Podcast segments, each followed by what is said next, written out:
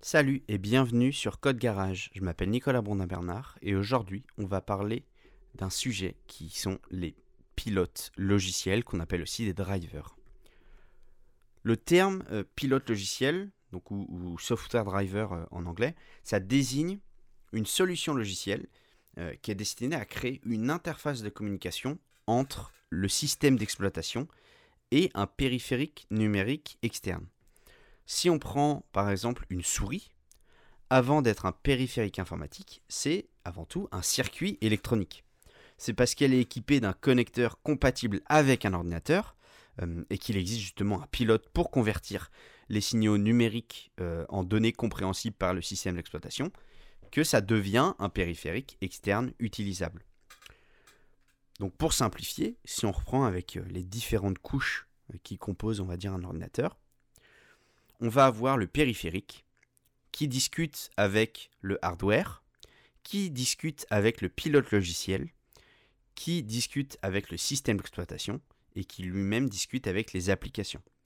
Voilà, donc en gros, le pilote logiciel, il est au milieu de cette stack-là et c'est grâce à lui que le périphérique est compris. La connectique, si on prend une connectique USB par exemple, c'est simplement un branchement. Éventuellement, ça va normaliser des valeurs, euh, la tension d'alimentation, des choses comme ça. Mais une fois branché, c'est le circuit électronique du périphérique qui va décider du format des données, du contenu, de la fréquence d'actualisation et bien d'autres choses. Par exemple, c'est ça qui va gérer bah, le nombre de fois que la souris va envoyer, de l'information de sa position euh, à l'ordinateur.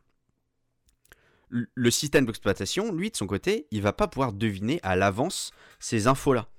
Et c'est pour ça qu'on a des pilotes logiciels et c'est à ce moment-là qu'il rentre en jeu.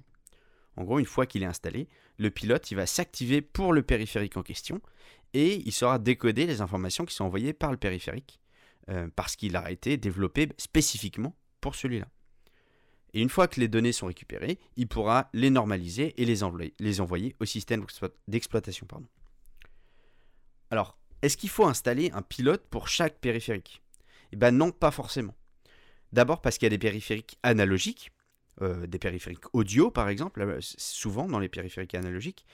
Eux, ils vont envoyer un signal fréquencé qui euh, sera numérisé ou non, mais directement par le système. ok? Parce que c'est quelque chose qui est normalisé comme le son, donc il n'y a pas besoin de, y a pas besoin de driver spécifique. Et pour les périphériques numériques euh, plus classiques, comme euh, le clavier, souris, webcam, etc., et eh ben en fait, la plupart des systèmes d'exploitation, ils sont packagés avec des pilotes logiciels génériques. C'est ce qui permet de commencer à utiliser euh, le, périphérique bah, dès qu'on le sort de la boîte. Alors parfois, on, entend le terme de plug and play.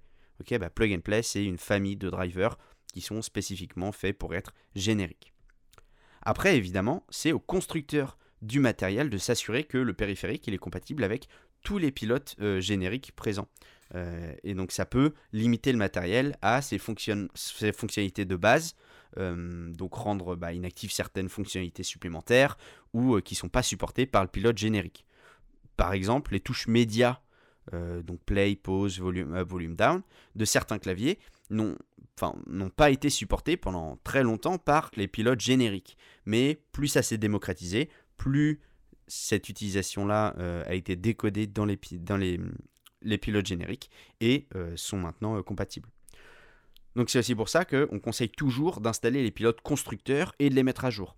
Ça évite d'abord la dégradation des fonctionnalités du matériel et aussi éventuellement des failles de sécurité qui, pourraient, qui pourraient exister dans bah, le pilote du fabricant, mais tant que vous n'êtes pas à jour, il peut y avoir des choses qui ont été détectées. J'espère que cet épisode vous aura plu, qu'il vous aura appris des choses. Sur ce, je vous dis à la semaine prochaine pour un nouvel épisode de Code Garage. Salut